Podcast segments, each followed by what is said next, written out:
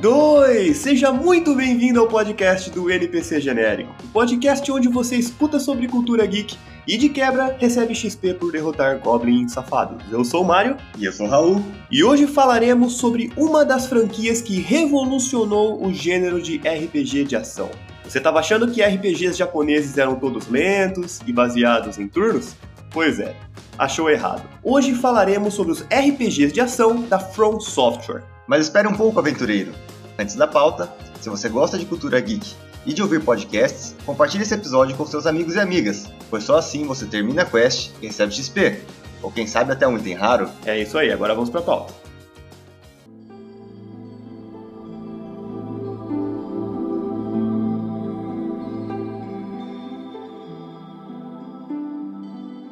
Raulzito, por favor, explique para quem está nos escutando em casa agora quais os jogos da From Software que nós vamos comentar hoje. A gente está falando de Demon Souls, Dark Souls 1, Dark Souls 2, Dark Souls 3, Bloodborne e Sekiro Shadows Die Twice. Cara, é incrível como os jogos da From Software, eles mudaram completamente a minha forma de enxergar e de jogar videogame. Eu não tinha muito costume de buscar dificuldade nos jogos. Eu não tinha muito costume de me estressar muito para passar de uma parte específica. Mas esse jogo ele me ensinou o valor da adaptação. Ele me ensinou quão prazeroso pode ser você se esforçar muito para conseguir passar de uma parte, o quanto isso é, é recompensador.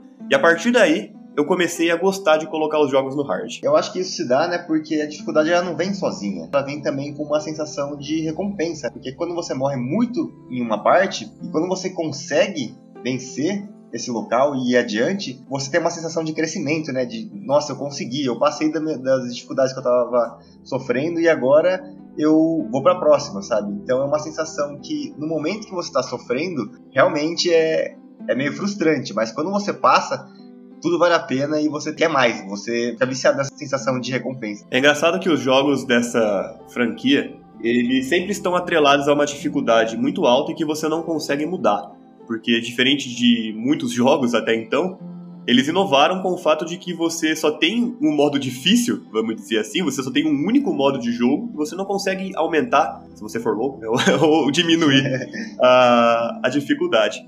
E, e, é engraçado como esses jogos eles evocam um pouco a sensação de você jogar os jogos antigos do, do Super Nintendo, por exemplo.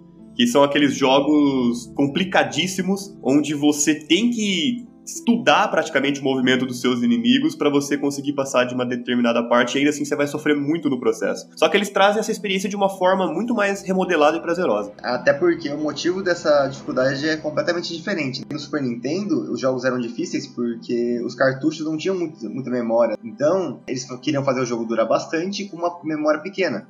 Então, eles colocavam poucos checkpoints e uma dificuldade acima da média para ele durar bastante. E nesse caso, a memória não é o problema. Então, o que eles tentam fazer, o Miyazaki né, tentou fazer, é criar um jogo que a dificuldade te motivasse, na verdade. É engraçado que ao mesmo tempo que esses jogos, eles te fazem sofrer, eles é como se eles estivessem te pegando na mão e, e pedindo para você tentar de novo. Porque os inimigos não vão estar em locais diferentes, eles não vão utilizar uma estratégia diferente. É uma questão de estudar, se adaptar e conseguir passar. Na verdade, eu acho que isso tem até um, um porquê no, no, fundo do nosso psique, né? É uma coisa que só depende da gente.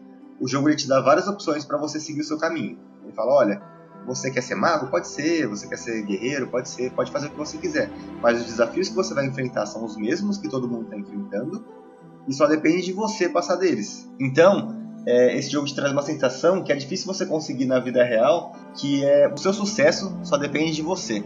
Não depende de outras coisas, depende de você aprender com o que, o que você está enfrentando, as estratégias para derrotar aquilo e seguir em frente. Cara, e atrelado a essa dificuldade toda, um dos fatores cruciais para a jogabilidade e que trouxeram uma grande revolução foi o gerenciamento de recursos durante o combate. Eles trouxeram um combate mais estratégico apesar de não ser um RPG de turno, onde você tem todo o tempo do mundo ali para parar e para pensar, ainda assim é um combate dinâmico, estratégico, onde você tem que tomar cuidado com os seus recursos para você conseguir superar esses desafios. Sim, sim, com certeza. Ele também inovou de certa forma com a estamina nesse tipo de jogo, porque tirando o Sekiro, É, todos os outros jogos têm estamina. Apesar de outros jogos também terem, nesse caso, você não usa só a estamina para correr. Você usa ela também para bater, para rolar, para defender os golpes, basicamente para tudo que você tem que fazer para se mover.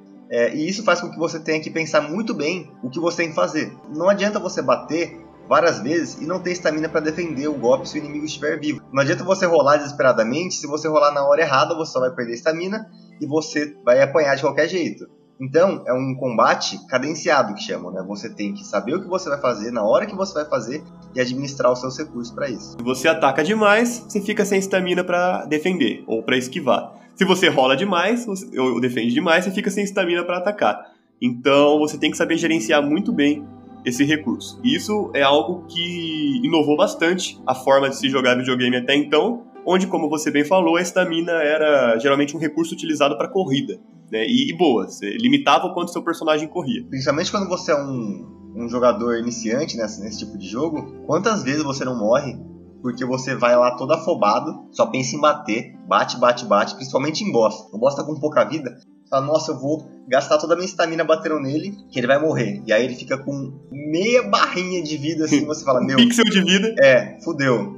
E aí ele te dá duas porradas, você não consegue defender, você não consegue rolar, você só consegue olhar pra tela e ver seu personagem morrendo. E isso é muito frustrante. Tem algumas porradas de chefe que te deixam meio travado, né? Então Sim. você acha que é um erro que você cometeu uma vez, vai levar uma porrada e depois tá de boa, você vai conseguir defender ou esquivar. Mas tem muita porrada de boss que te deixa travado na primeira e você acaba tendo que engolir um combo. E aí você morre de uma vez só, cara. Tipo, pois é. Você levou lá 10 minutos sendo extremamente cuidadoso para deixar aquele boss no talo da vida e aí você por uma vez você tenta ser um pouco mais ganancioso e finalizar ele de uma vez, ele terminar um combo. E esse acaba sendo o seu pior erro. Você acaba jogando 10 minutos de tentativa no lixo. E o jogo, às vezes, ele te força a fazer essas decisões, né? Porque, além da estamina, ele tem alguns outros recursos limitados, né? Como a, as poções dos jogos, que a gente vai falar mais sobre isso depois. Quando você tá num boss, muitas vezes sua poção acaba, você tá com pouca vida, com metade da barrinha você fala, meu, ele tá com pouca vida, eu tô com pouca vida. Eu tenho que matar ele antes de ele me matar. E aí que você entra em desespero. Você rola na hora errada porque você tá tão perto de matar o boss que você fica afobado. Ou então você faz esse tipo de erro. Você bate pensando que ele vai morrer, não planeja os seus, os seus movimentos e é triste. Você quer chorar e jogar o controle na privada da descarta. É, é interessante que nesses jogos você tem armas de diversos tamanhos. Você tem armas que vão desde adagas, pequenininhas e super rápidas até machados colossais três vezes maior que o seu personagem e que são super lentos, mas causam danos absurdos. E é interessante ver como a mecânica dessas armas, não só no moveset, né, a forma como elas, você ataca com elas é diferente, mas a quantidade de estamina que elas consomem também é diferente. E isso faz toda a diferença quando você está estudando ali a melhor forma de combater os seus inimigos. Geralmente armas menores, como adagas e, espadas mais curtas, eh, você consegue atacar um, um grande número de vezes, ela consome menos estamina e geralmente você consegue manejar um pouco melhor o seu recurso ali para defender ou, ou para rolar. Já as armas gigantonas, elas têm um ataque absurdamente alto, só que elas consomem uma estamina muito grande. Então já tem que ser um combate pouco mais cuidadoso e você vai conseguir bater muito menos antes de rolar ou defender. E além das diferenças entre as armas que a gente citou agora, é muito interessante você observar as diferenças nas armaduras. É, eles têm armaduras muito leves, elas ocupam menos peso né, no seu personagem, então você consegue rolar mais, porque tem isso no jogo. Quanto mais pesado você tá, pior você rola, mais estamina você gasta e, e, tem chega um ponto que chama fat roll, o rolamento gordo em português, que meu, seu cara parece uma morsa tentando dar uma cambalhota. Procura um vídeo no YouTube.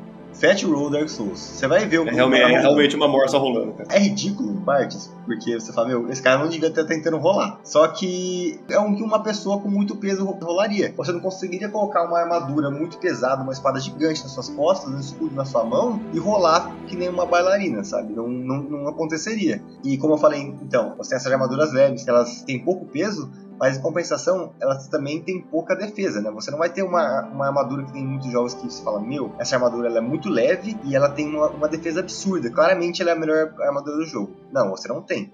As armaduras que têm uma grande defesa geralmente vão ser muito pesadas. Então você vai ter que ter esse balanço e ter que aumentar alguns status para você aguentar mais peso, para você não ficar muito lento e poder usar essas armaduras. Então é tudo equilíbrio.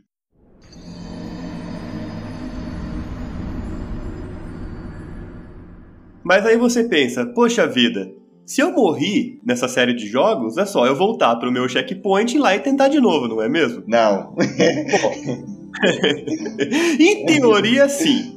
Porque você volta pro checkpoint, nem sempre o checkpoint é longe do boss, mas aí tem alguns poréns envolvidos. É, já tem uma diferença aí, né? Porque geralmente, nos jogos, quando você morre pra um boss, algo do gênero, o checkpoint é no boss. Muitas vezes você. Ah, morri no boss beleza, você dá respawn já começo da luta, né? Vendo o, a cutscene de como você vai enfrentar o boss ou algo do gênero. Realmente não é tão simples assim nesses jogos, porque nem sempre o checkpoint ele tá próximo do boss, às vezes ele tá uma distância bem considerável e você precisa chegar na sala do boss de novo e enfrentando os inimigos que tem no caminho. Como que acontece nesse tipo de jogo? Você enfrenta inimigos em um mapa até você conseguir chegar na sala do boss. Conforme você vai enfrentando os inimigos nesse mapa, você vai acumulando recursos a cada inimigo que você derrota. Esses recursos, nos jogos da saga Souls, são almas, no Bloodborne é sangue, né? então tem umas, algumas variações, mas eles servem basicamente para você conseguir evoluir o nível do seu personagem e evoluir o nível das suas armas, e com isso você vai ficando mais forte. Mas o que acontece quando você morre?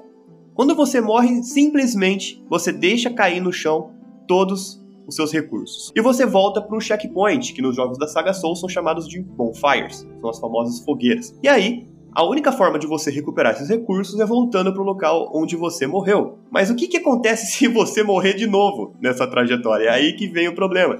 Você perde todos os seus recursos e você volta com zero. Exatamente, dói, dói só de ouvir, né?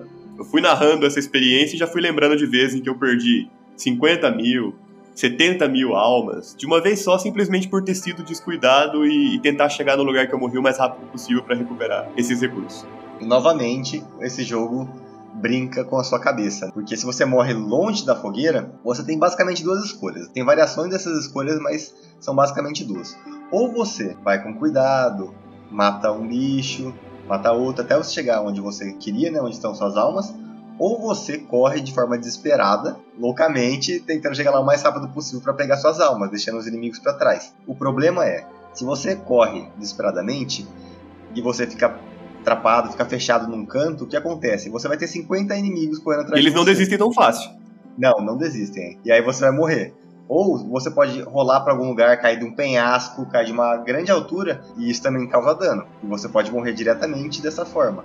Então, são dois caminhos que eles têm suas vantagens. Um é mais rápido, só que é mais arriscado, e o outro é mais lento, só que menos, menos perigoso, né? Então você tem que ficar sempre calculando o que é melhor, quais são suas maiores chances, e mesmo assim você não vai conseguir muitas vezes. Pois é. Eu, se fosse dar uma dica para vocês que pretendem jogar esses jogos um dia, é, com certeza tentem ter um pouco mais de cautela no lugar de sair correndo. É um pouco menos frustrante. Se você morrer no caminho, mesmo tendo cautela, pelo menos você sabe que você tentou da melhor forma, assim, da forma mais cuidadosa. Porque se você sai correndo e acaba caindo de um penhasco, ou caindo num buraco, ou sendo morto por vários inimigos que te trapam, você meio que fica se sentindo um bostão. Assim. é, Vamos ser sinceros, você sente um bostão de qualquer jeito, mas é um, um pouco, pouco melhor, é um pouco menos doloroso. e tem um outro detalhe muito interessante atrelado à questão da dificuldade, que são os seus recursos de cura, ou a sua poção. No Demon Souls e nos Dark Souls, você tem uma poção chamada de Frasco de Estus, é o famoso Istus Frasques, ou suquinho de laranja. E como é que funciona o suquinho de laranja? Você tem um número limitado de cargas, e a cada vez que você bebe, você recupera uma parcela da sua vida. No começo recupera bastante, e mais pro late game, assim, essa recuperação já começa a ficar um pouco menor, mesmo você podendo aprimorar o seu frasco de estos, mas em compensação o número de cargas também vai aumentando. Mas como que funciona? Você só recupera as cargas do frasco de estos quando você descansa no checkpoint. Então, beleza, você sai do checkpoint, você vai lá enfrentar os inimigos do mapa. Você, conforme vai perdendo vida, você vai usando os frascos. E quando você chegar lá no outro checkpoint, você tende a descansar e recuperar. Detalhe, você, em teoria, você pode voltar pro checkpoint anterior e recuperar os seus frascos de Estus. Então por que, que você não faz isso o tempo inteiro? Simples, porque os inimigos dão respawn. E aí que tá a sacada. Se os inimigos eles dão respawn toda vez que você volta pro checkpoint, é como se cada vez que você voltasse você estivesse resetando o seu desafio. E não acha que você vai conseguir encontrar uma parte ali que você fica confortável e passa de boa e ficar resetando o desafio o tempo inteiro no checkpoint para ficar farmando alma, que o jogo também tem uma mecânica contra isso, né? O inimigo ele para de aparecer depois de um tempo. É, no Dark Souls 2. Um, no 1 também? Não, no Dark Souls 1 não. não Você jura? Dá pra você farmar infinito no Dark Souls 1? Dark Souls 1 e Dark Souls 3. Só no Dark Souls 2 que eles param de Tá zoando? Juro pra você. Caramba, rapaz, tô em choque. Que Podia ter, podia ter farmado muito mais e não sabia, caralho. Tô louco, velho. Farmei muito naquele Silver Knight de Anorlon no Dark Souls 1 antes do Dornstar Small. Caralho, por que você não falou isso antes, velho?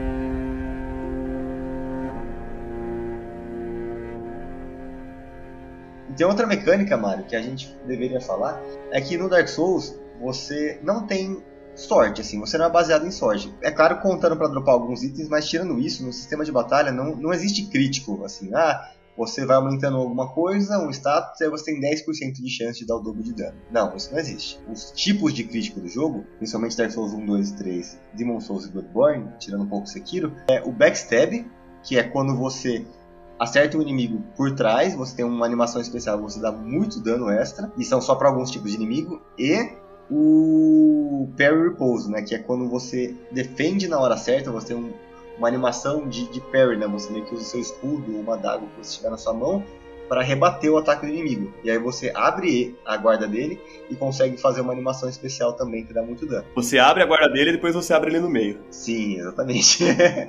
e são duas coisas muito satisfatórias de fazer, que valem muito a pena, mas novamente, quanto maior a satisfação, maior o dano, maior a recompensa. Maior risco. Exatamente, maior o risco. Se você erra, você abriu sua guarda e você vai tomar um ataque no meio do seu peito. Então, assim, você pode dar um dano absurdo ou você pode tomar um dano absurdo. O único ponto ruim em relação ao combate dessa série de jogos, principalmente no Demon Souls e nos Dark Souls 1 e 2, no 3 eu já arrisco dizer que isso fica melhor, mas ainda assim é um probleminha, é a questão de que a movimentação, principalmente para você pular e rolar, às vezes ela é um pouco imprecisa. Parece uma tarefa simples, mas é você pular de um local até o próximo seja uma ponte que está quebrada no meio, você tem que saltar, senão você morre. É, é, é, muito impreciso nesses jogos. É um detalhe da mecânica que, na minha opinião, ela é, ela é bastante falha. Sim. O combate em si, ele também é um pouco travadinho, principalmente nos primeiros jogos da franquia.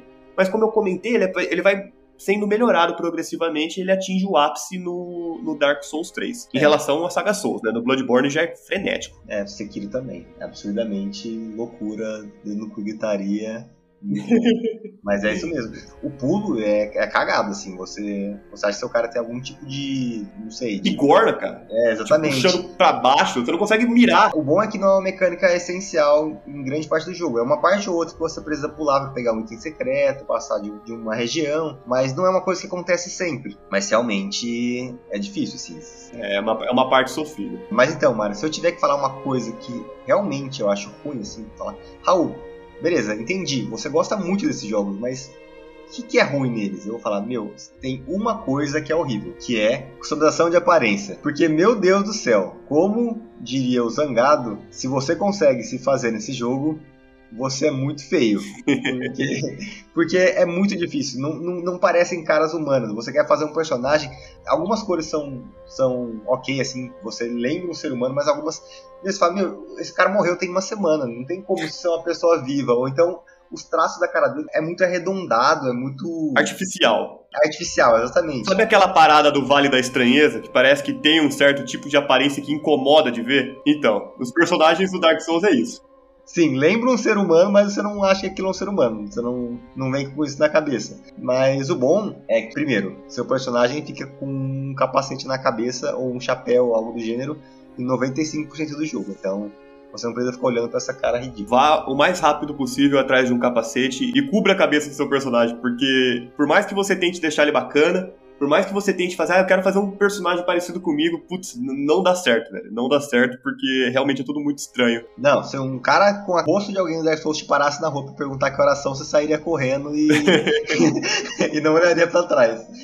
Entretanto, Raul, o que esse jogo ele não tem de customização de aparência, eles suprem com a customização de personagem, porque é absurdo a variedade de builds, a variedade de formas diferentes que você tem para construir o seu personagem. Os jogos da saga Souls, né, Dark Souls e Demon Souls, Você começa com uma classe fixa e a partir dessa classe fixa você determina o seu estilo de jogo.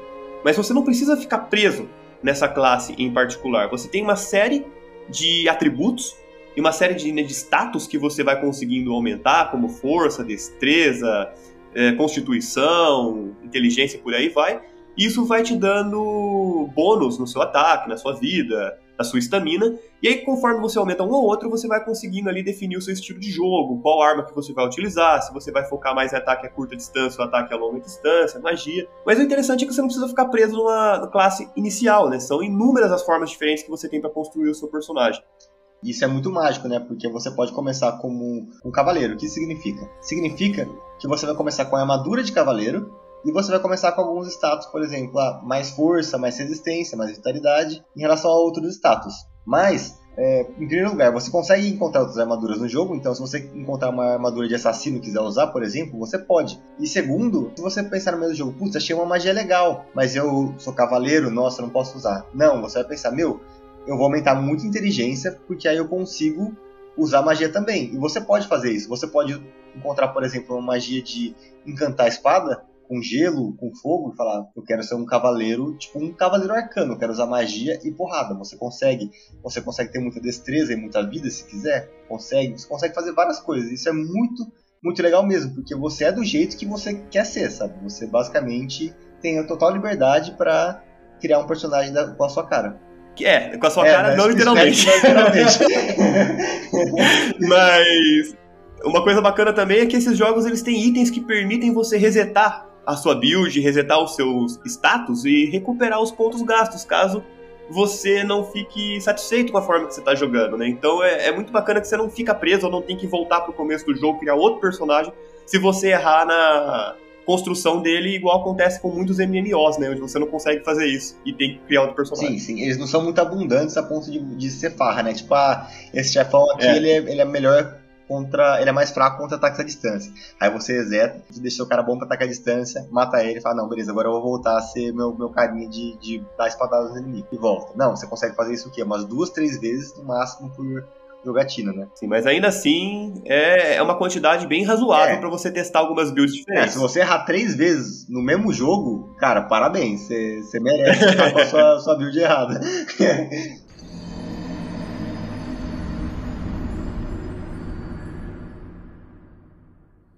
Cara, outra coisa que me encanta bastante nesses jogos são os mapas. O quão diversificados são os mapas em que você percorre. Você passa por floresta, você passa por ruínas, castelos, cavernas, pântanos, locais congelados, desertos, é, é uma infinidade. O design realmente é, é muito bonito. Isso desde o Demon Souls até, até o Sekiro, assim, é tudo muito caprichado. E o mais bacana é como esse jogo funciona em relação ao seu progresso. Você não tem um mapa para você saber para onde você tem ir, você não tem minimapa ali te mostrando com GPS aonde está o seu próximo objetivo. Você tem que descobrir isso na marra. Só que diferente de um jogo de mundo aberto, onde você consegue explorar uma infinidade de locais logo a partir do começo, nesses jogos você tem uma quantidade limitada de locais para explorar. Então, como que você sabe qual é o lugar certo? Simples, pelo nível de dificuldade. Se você vai para um lugar e você percebe que o monstro daquele local, ele te mata numa porrada ou duas, muito provavelmente você tá indo pro lugar errado. E sim, eu tô falando exatamente daquela parte das catacumbas do Dark Souls 1. Se você. provavelmente você que jogou sabe do que eu tô falando também. Cemitério. Cemitério Dark Souls 1 é, é punk. Você tem a opção de ir pra lá desde o começo, mas você acaba aprendendo na marra que ali não é o lugar certo para você começar. Então você consegue ir com esse termômetro da dificuldade, você ir se guiando pros caminhos corretos.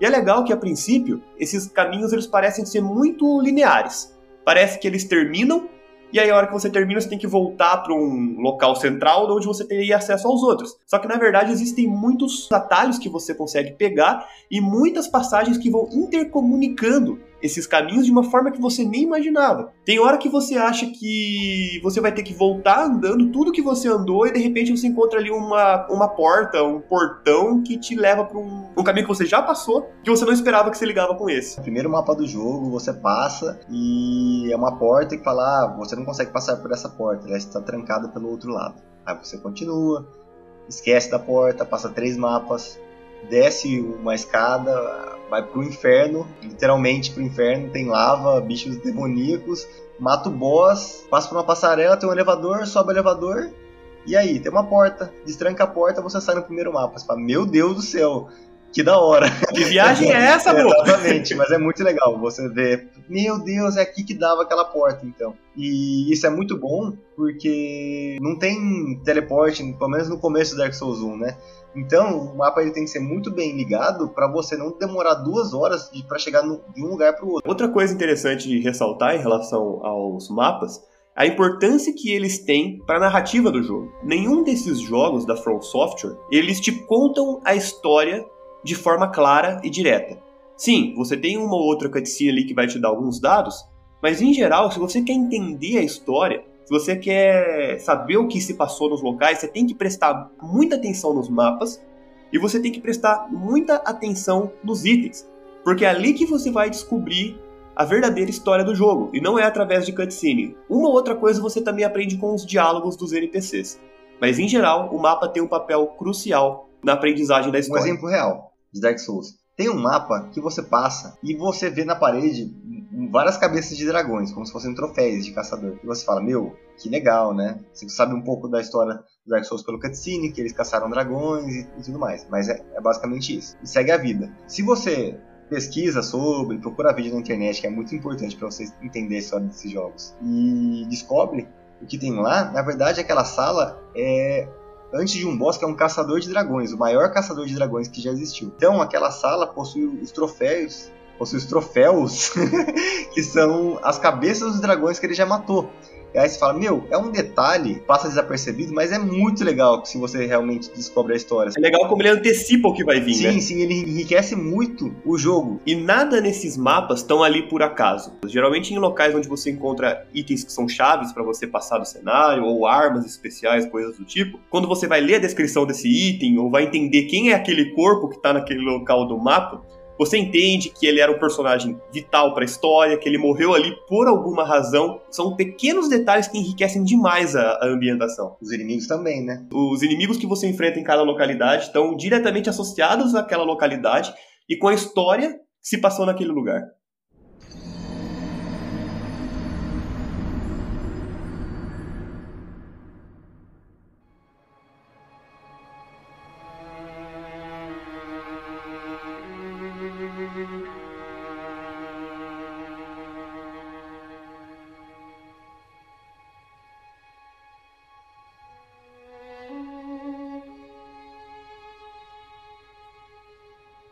Ligando com esse assunto dos mapas, é interessante a gente falar um pouco sobre os NPCs. Com certeza não são NPCs genéricos. Nossa. De forma. Fazendo um paralelo com o nosso. Sim. Não precisa, não precisa explicar a piada, né, Marcos? Pelo amor de Deus. Não é aquele NPC que você clica, você tem um diálogo, você pega uma quest, termina a quest, vai lá, mata cinco goblins, volta e, e pega a sua recompensa. Não é bem assim que funciona. Esses NPCs eles têm uma história individual de cada um, geralmente associada à história de um determinado mapa ou história do jogo como um todo. E esses NPCs, eles te passam sim uma quest, mas em geral o objetivo dessa quest não, não aparece de forma explícita para você saber o que você tem que fazer. Você tem que prestar atenção no que ele fala para você saber como que você vai interagir mais para frente com algum cenário, com algum objeto, com algum item, para você conseguir completar uma linha de história junto com esse NPC não é uma coisa muito fácil de você pegar né, na primeira né? vez que você joga. É, não é intuitivo. Detalhes muito interessantes acabam sendo passados despercebidos por conta Isso disso. Isso é uma coisa boa e ruim, né? Porque às vezes você quer completar uma quest de um NPC, você acha interessante, você quer ajudar, e você não consegue, porque você não sabe para onde você tem que ir. Às vezes são mapas que você já passou e você acha que você não tem motivo para voltar para lá, você só quer seguir adiante no jogo e você não consegue, você não consegue completar. E aí do nada aparece um NPC morto em algum lugar e você fala: Meu, que bosta, eu, eu falei. Mas também é muito bom porque o jogo ele ele não joga na sua cara, ele não dá para você de presente. Só para dar um exemplo, existem algumas quests que são mais simples de entender, né, interações que são mais simples de fazer e umas que são mais complexas.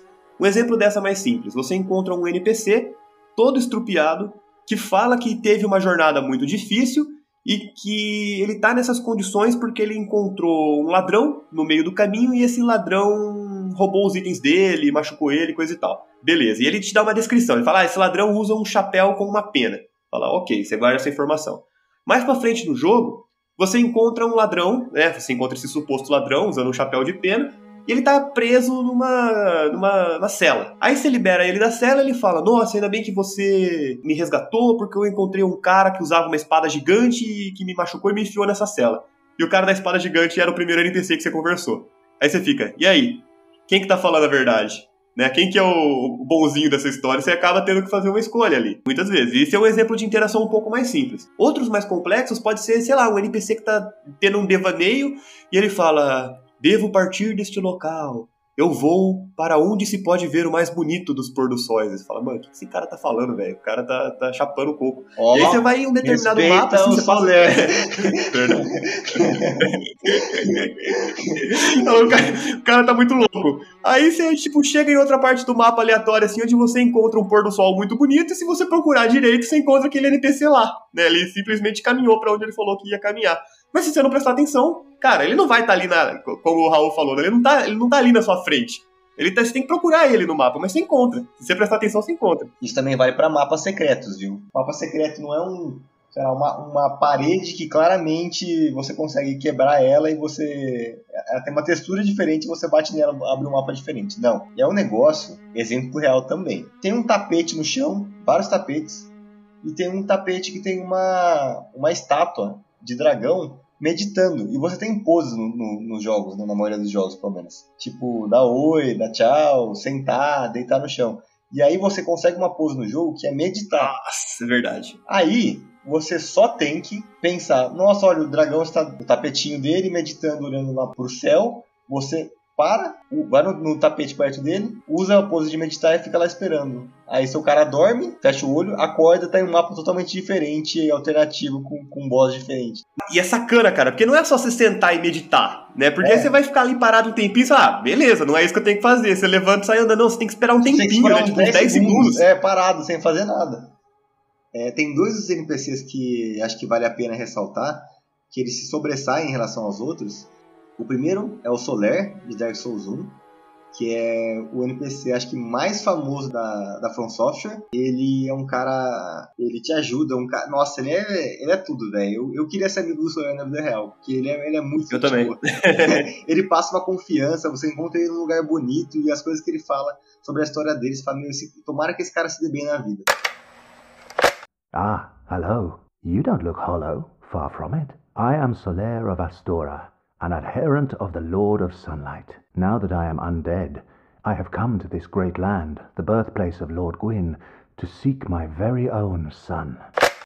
Geralmente o jogo ele tem um clima meio triste, né? Ele tem um clima meio de que as coisas vão dar errado e que te puxa um pouco para baixo. E aí quando você encontra um mapa bonito no pôr do sol e você encontra esse NPC, ele realmente parece uma chama ali no meio da escuridão para te guiar, assim. É realmente bem reconfortante a presença dele e eu também queria ser amigo dele. Nossa, é demais. E o segundo é o famoso Pets. É, merda.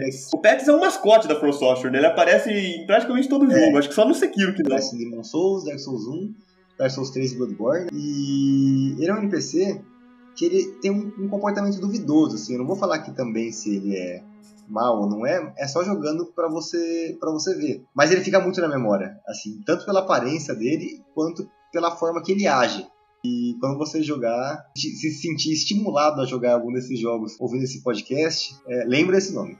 Pets, é um maluco careca. Vocês vão saber. é, você vai lembrar dele. Ah, esse é o Pets. Oh, I don't believe we've met. I'm Patches, Unbreakable Patches. You seem to be unkindled. Do you have business with me? Ah, oh, yes, of course. It's coming back to me now. Oh, I'm so sorry. That was my hand, as you know. But, but the deed, well, that was the armour's doing. Regrettable. Truly. But behold, I'm stripped clean of that unruly attire. And look at you. Not a scratch. Raulzito, falando um pouco agora sobre cada um dos jogos individualmente, conta um pouco aí sobre o Demon Souls. Demon Souls, né, o primeiro jogo da série Souls da From Software, foi lançado em 2009, 12 anos já, bastante tempo. Caramba. É, sim, pois é. Ele recebeu uma nota muito boa.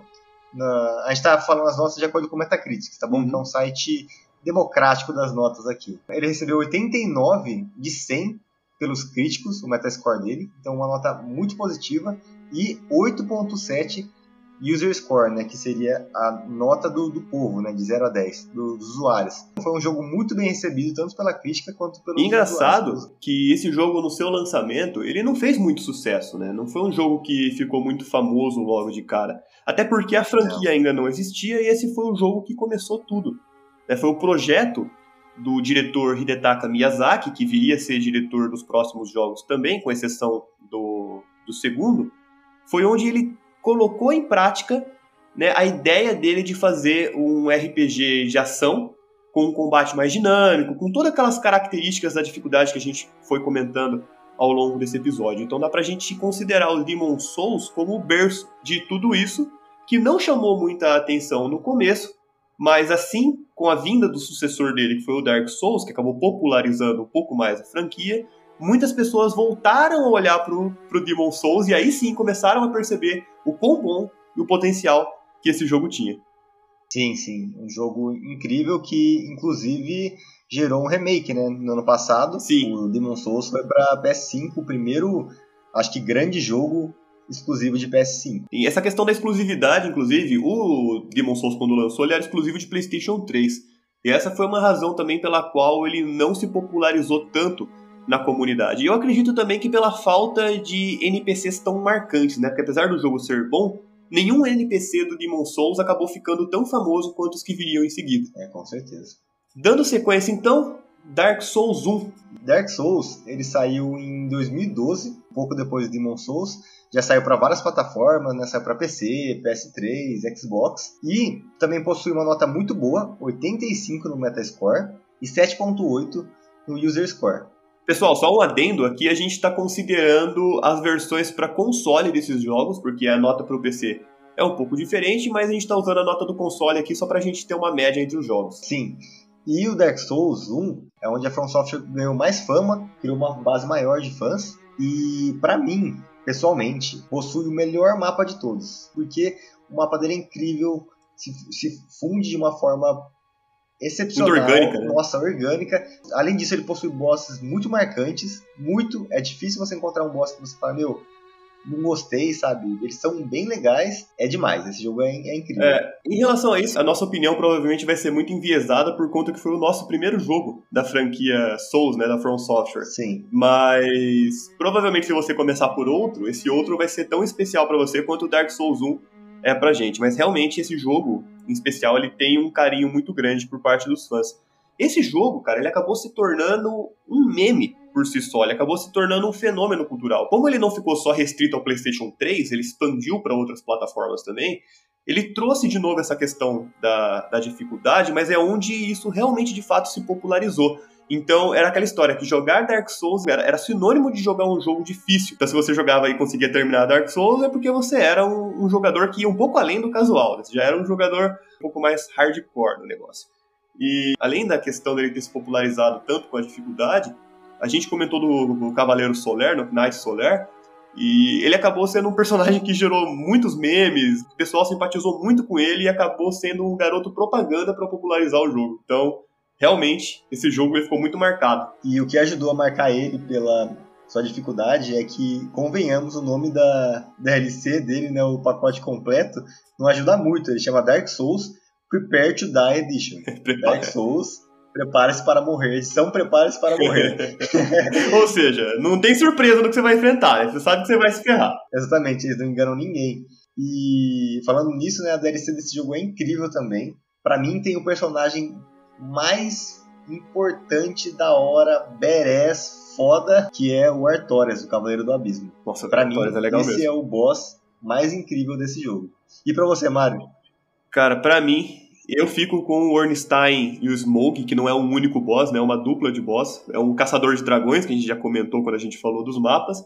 E um guerreiro gigante canibal, e eu não tô zoando, ele é canibal mesmo, a história fala que ele comia pessoas, no sentido literal da palavra. E essa dupla de boss, ela me marcou muito, não só pela parceria entre os dois, a história dos dois que é bastante inusitada, mas a, a dificuldade atrelada a eles também é muito grande. Né? Quando eu comecei a jogar, eu não, não consegui entender direito essa questão de que alguns chefes tinham fraquezas em relação a alguns elementos, e quando eu cheguei nesses chefes, eu não sabia que um era mais fraca contra, contra fogo, o outro era mais fraca contra, contra a eletricidade. E eu acabei penando bastante também para aprender o movimento dos dois, porque eles são bastante eficientes em te ferrar. É, um é rápido, o outro é lento, um bate de mais longe, o outro de mais perto. A hora que você acha que você escapou de um, o outro já tá te cercando e te pega pelas costas. A, a inteligência artificial Nossa. e a forma como os dois são sincronizados é realmente bastante impressionante. Então esses chefes é acabaram complicado. me marcando bastante. E para piorar, né, quando você mata um, o outro fica mais forte. Tá vivo, é, absorve o poder do que morreu. Isso é absurdo. Se, se Dark Souls 1 for o seu primeiro jogo, com certeza, da franquia, né? Com certeza você vai sofrer nesse chefe. Sempre, o primeiro jogo da From Software vai ser o mais difícil, porque você não pegou as mecânicas, você não sabe como agir, então é o que você mais vai penar. Isso é, é de lei.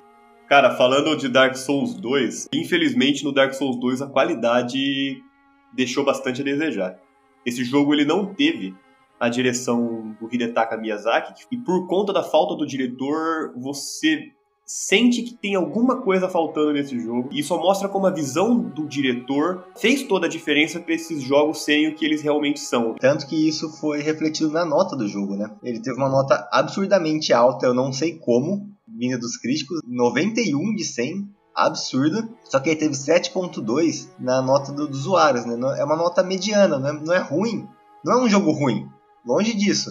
Mas não é um jogo bom como os outros. Ele lançou em 2014, ele recebeu um adesivo Must Play do Metacritic, o que eu acho é, sem noção, assim, porque como o Dark Souls 1 não recebeu isso, e Dark Souls 2 recebeu. Eu acho que os críticos consideraram o Dark Souls 2 como um jogo isolado, né? Como um, um, e não em uma comparação direta com os demais. Porque se você for analisar ele como um jogo isolado, como você falou, ele não é um jogo ruim. Não é tão marcante, mas não é um jogo ruim. É um jogo que melhorou graficamente, é um jogo que melhorou em relação às mecânicas, ele ficou um pouco mais fluido.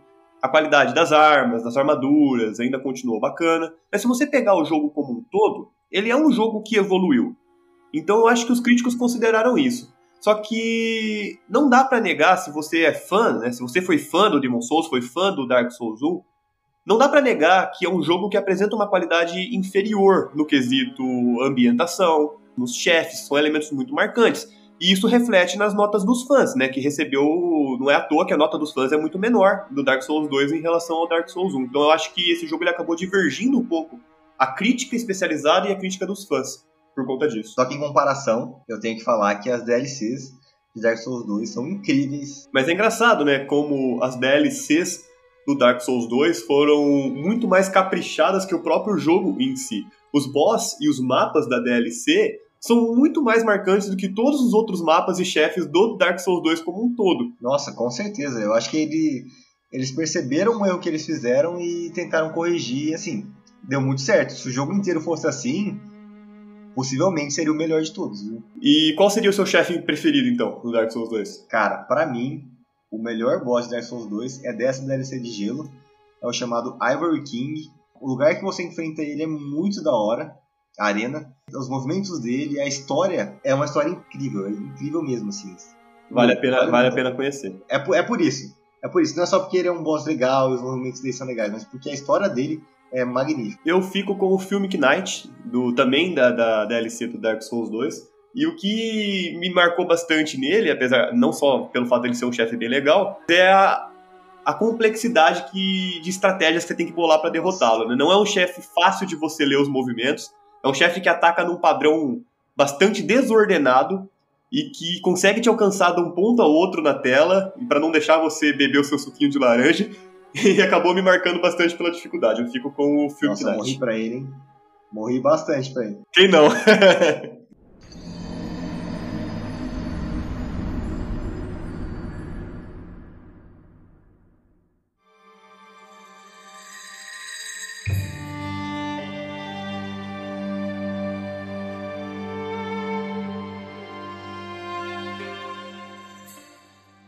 Bom, então, na sequência, Dark Souls 3, o que para mim foi o auge né, da revolução dos Dark Souls em relação à qualidade gráfica, em relação à mecânica de jogo. Eles conseguiram alcançar um gameplay muito mais liso, né? Um, um, aqueles defeitos do rolamento, aqueles defeitos do pulo. Um, principalmente o pulo ainda estava um pouco meio complicado, nunca deixou de ser, mas o combate se tornou muito mais fluido e muito mais prazeroso. Para mim, tecnicamente falando, Dark Souls 3 com certeza é o, é o melhor e mais caprichado. Ele saiu em 2016, né, mano? Dois, dois anos depois de Dark Souls 2. A Metascore dele foi 89 e 8.9 também né, no User Score. Então ele, ele teve a mesma nota proporcionalmente pela crítica e pelos usuários. Para mim merecia mais.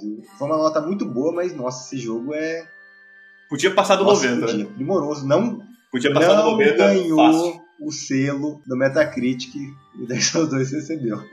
Se você é fã de Dark Souls e está ouvindo a gente agora, com certeza você vai concordar que o Dark Souls 3 é superior ao Dark Souls 2 e merecia o selo do Metacritic, por que não? Qual seria o seu boss favorito? Cara, para mim no Dark Souls 3 eu fico com o último boss, por conta de ser a conclusão, né? É um boss que representa bem a, a, história do jogo e tudo que você passou. Ele tem um bom desfecho e uma boa mecânica, uma forma legal de lutar, uma, uma trilha sonora um mapa legal. por trás, um mapa muito legal, sim, muito aberto, né, muito amplo.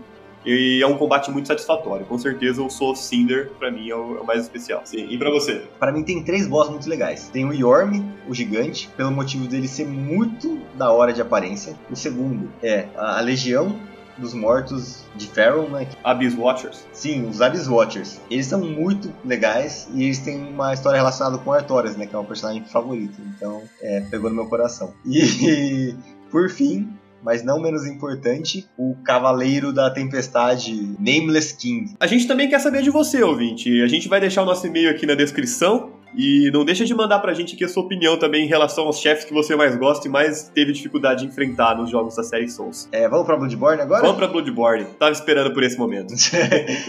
eu tinha falado que o Dark Souls ele tem um espacinho no meu coração por ter sido o primeiro jogo né, da saga Souls, o primeiro que eu joguei, que me introduziu nesse, nesse mundo fantástico dos RPGs da From Software. Mas o Bloodborne ele trouxe uma inovação visual para a franquia muito grande. E não só ele trouxe uma mudança visual muito grande, como uma mudança no estilo de jogar também. É um jogo onde você toma o papel de um caçador e não simplesmente de um morto-vivo ou, ou amaldiçoado, como nos Dark Souls.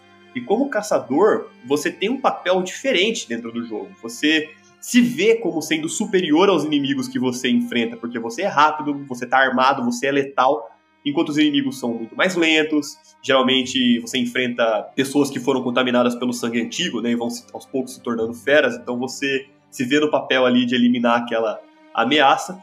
E isso muda muito como você se movimenta, como você ataca. É um jogo muito mais focado na velocidade. Você geralmente não usa armaduras super pesadas e, como a gente comentou, que te deixa super lento. Geralmente as, as armaduras, as roupas são muito mais leves, voltadas ali mais pro couro, para tecido, te permite ter uma agilidade maior e as armas também são feitas para você conseguir atacar de forma mais voraz, muito mais visceral. Sem contar que tem algumas diferenças também no, no gameplay que são muito importantes, como os frascos de vida, né? É, eles não recuperam toda vez que você vai pro checkpoint. Eles têm um limite que você tem, e aí se você começa a gastar muitas dessas poções, né, do sangue no caso, e você ficar sem, você tem que farmar. É isso que tem que fazer. Você tem que ir para um lugar que tem muito bicho que dropa e ficar matando eles para conseguir. Isso é meio chatinho, para ser sincero, né? Mas é uma coisa que mudou. E além disso, ele tem uma mecânica de. Já que você é o caçador, não a presa, se você apanha de algum bicho e você bate nele logo após, você recupera parcialmente sua vida. E dessa forma, o jogo faz com que você queira ser muito mais agressivo para recuperar parte da sua vida sem precisar gastar as poções. Sim, o jogo te estimula Sim. a ser agressivo. Sem contar que, visualmente falando, é um, é um jogo muito mais gore. Né? Nossa, Quando você bate nos inimigos, lugar. voa sangue, sua roupa fica cheia de sangue, e você começa a se deliciar com esse banho de sangue que você toma dos inimigos toda vez que você enfrenta eles. É muito louco. Bloodborne foi lançado em 2015, entre o Dark Souls 2 e Dark Souls 3. Ele tem 92 no Metascore, uma nota fenomenal, e 8.8 no User Score, também é uma nota muito boa, merecidíssima. Ele recebeu também o, o título de Must Play do Metacritic, nesse caso merecidíssimo. e para mim, é a melhor história de todos os jogos da From Software. O diferencial dele tá aí. Ele é um jogo que mudou muito visualmente, mudou muito em relação à mecânica, mas se você para para prestar atenção na história, é onde esse jogo ele realmente te surpreende. Você começa o jogo achando que se trata de uma história de caça às bruxas, onde você é um caçador, você tem que eliminar uma ameaça que está tomando conta da cidade, bem ao estilo né, jogos de terror assim, e aí você ao longo do jogo vai percebendo que não é bem assim. Você vai percebendo que a origem dessa ameaça é algo muito maior, é algo que você nunca imaginaria, e isso vai mexendo com a mente do personagem, isso vai mexendo com a sua mente, vai mexendo com o cenário. É realmente a parte mais sutil e ainda assim a parte mais rica do Bloodborne é a questão da história, sem dúvida. Com certeza. 10 de 10. Para mim, o chefe mais especial do Bloodborne é o Ludwig, o Lâmina Sagrada. É um chefe que tem uma história muito legal por trás. Ele é um chefe atrelado a um item muito especial né, nos jogos da From Software, que é a Moonlight Great Sword. Assim como o Raul comentou do Pets, que é um NPC que, que é como se fosse um mascote, aparece em vários jogos. Essa arma é a arma cara da From Software, porque também é uma arma que recorrente aparece em vários jogos da franquia, é uma arma bem legal. E eles conseguiram dar uma nova cara para ela e uma nova história associada a esse boss em específico, que ficou muito bacana. Agora, finalizando o último jogo da From Software até Estamos então, muito ansiosos. O Elden Ring, se lançar, né? Porque tem 50 anos que anunciaram, não sai trailer nenhum. Ô, Miyazaki, ô, Miyazaki, é. dá jogo pra nós, pô. A gente já tá carente aqui do negócio. A gente ficou acostumado com esse negócio de que a cada dois anos sai jogo, bicho. É o Martin, cara, a culpa do Martin. Ele que é tá atrasando. O cara não consegue nem lançar o último livro. Mas então, o Sekiro ele se lançou em 2019. Ele tem a nota no Metascore 88 e 7.9 no User Score. É uma nota boa, para mim, eu acho que o mais fraco de todos, tirando Dark Souls 2. Ele muda bastante a forma de você jogar, é o que mais muda. Você não cria o seu personagem, né? Você não tem a, sua cara de, de mutante, você tem o seu personagem pré-criado, em, em certo ponto é bom. Você não tem como usar capacete nesse jogo, então você é um cara bonitinho, você consegue ver uma aparência humana nele. Você não tem capacete, não tem tipo de armadura para você vestir. É outra coisa que muda bastante. E não tem armas diferentes. Você vai usar sua katana do começo ao fim do jogo. O que vai mudar é que seu cara não tem um braço, ele usa prótese nesse braço, e você tem alguns tipos de próteses que vão te auxiliar na sua gameplay. Então são poucas, não são nem 10, se eu não me engano, no jogo inteiro. E isso faz com que você não sinta vontade de explorar o jogo como nos outros. Porque você não tem o que, o que achar, entendeu? Você, você vai achar o que? Ah, vou achar item de. vai tirar meu veneno, um vou parar de né? ilusão, essas coisas básicas. É, você vai achar um consumível, você não vai encontrar itens que vão realmente mudar sua gameplay, sabe? E isso é uma coisa que perde bastante é um desperdício, porque é o jogo que você mais tem como explorar, porque a liberdade dele é, é imensa, sabe? Isso é uma vantagem enorme. Você consegue pular por causa da sua prótese, consegue meio que parece um Homem-Aranha, sai pulando de um, de um prédio pro outro, mas você não tem. A movimentação ela é muito mais Isso tridimensional, é muito né? Porque você tem o gancho que te permite subir nas casas, muito. subir nas árvores, não se movimentar somente no chão, mas também pelo ar. Outra diferença é que você não tem estamina no Sekiro, você tem uma barra de postura, né? Que você, lutando com os inimigos, você tem que quebrar Mas, cara, o combate do Sekiro é muito prazeroso, né? E realmente, o combate dele é muito legal, é muito diferente, mas ele fica meio que mais do mesmo, porque você só tem uma arma, só que ele é muito bem feito. Você quebrar a postura, quando você quer a postura do inimigo, você consegue executá-lo. Ele morre na hora, sem ser um, um boss ou sem boss. E as formas de execução são muito boas, sem contar que ele tem uma mecânica de furtividade que é fenomenal, faz com que você queira passar por caminhos diferentes só para matar os inimigos de forma silenciosa e não ter que entrar em combate. Outra coisa é que ele não tem status no jogo, você aumenta o seu nível, não aumenta a força, destreza e coisas assim, mas você tem habilidades, né? Então você aumenta uma habilidade, por exemplo, ah, dá, dá um combo maior, ou então ter mais carga para você poder usar sua, sua coisa do gênero. Uma coisa muito positiva do Sekiro é que o Sekiro ele não tem uma variedade de mapa tão grande quanto os Dark Souls e Demon Souls e Bloodborne, porque é tudo Japão feudal, eles, muitas vezes você vai para as mesmas cidades, mesmo ambiente.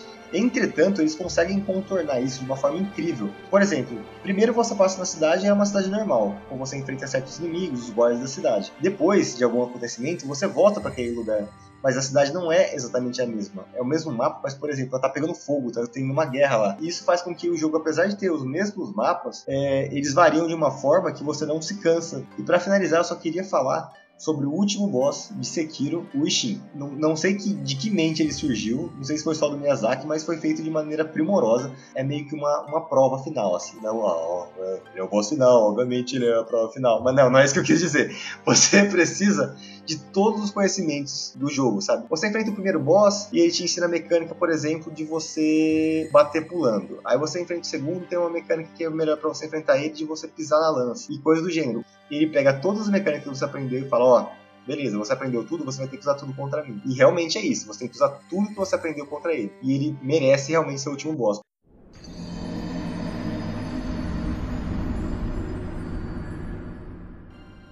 Raulzito, alguma consideração final para quem nunca jogou os jogos da, da saga Souls e queira começar? Sim. Tenha em mente que é um jogo difícil, tenta não desistir na primeira hora. É o que o Mario falou para mim. Joga esse jogo um pouco, passa dessa parte, e aí você vai decidir. Se você quiser jogar, joga. Se você quiser parar, não joga. Mas vale muito a pena. Se você gosta de RPG, gosta de criar o seu personagem e fazer do jeito que você quer, joga Dark Souls. Demon Souls, Bloodborne Sekiro, se você curte mais um jogo fluido, de, de furtividade, etc., também Foco joga. no combate. É, exatamente. Mas todos valem muito a pena e agradeça a gente depois.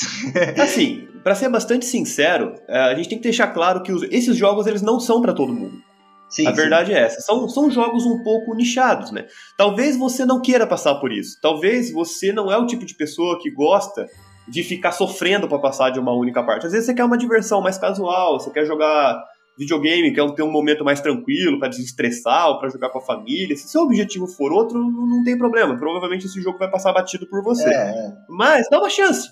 Quem sabe? Sim. Isso que o Mario falou é muito importante, porque como é um jogo que você precisa crescer junto com o seu personagem, você precisa aprender. Se você é uma pessoa que não tem muito tempo para jogar, você não vai, infelizmente, conseguir é, aprender numa curva muito rápida. Então, talvez não compense. Você vai ficar mais frustrado do que se divertir. Mas com certeza, depois que você se esforçar um pouquinho e conseguir passar das primeiras partes, e você vê o mundo ainda que você tem para explorar, é uma experiência que se você gostar, você vai querer continuar jogando e vai ficar apaixonado cada vez mais. É. Porém, se você vê que também o jogo não é para você, tá, tá tudo bem. Tá tudo bem também. Tem outros jogos.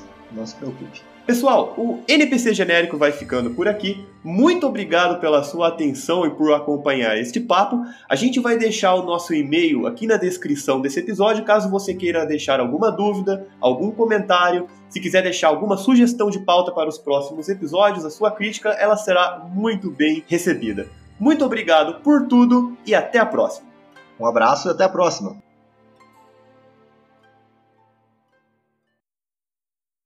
Mano, meu irmão tá cracudo no Dark Souls. velho. Ele falou É? que ele tá nas gárgulas. Ele falou que a cada momento aqui do plantão dele que ele para, ele que tá- alguém demora pra ligar pra ele, ele fala assim: Puta, eu podia estar matando essas filhas da puta das gárgulas agora.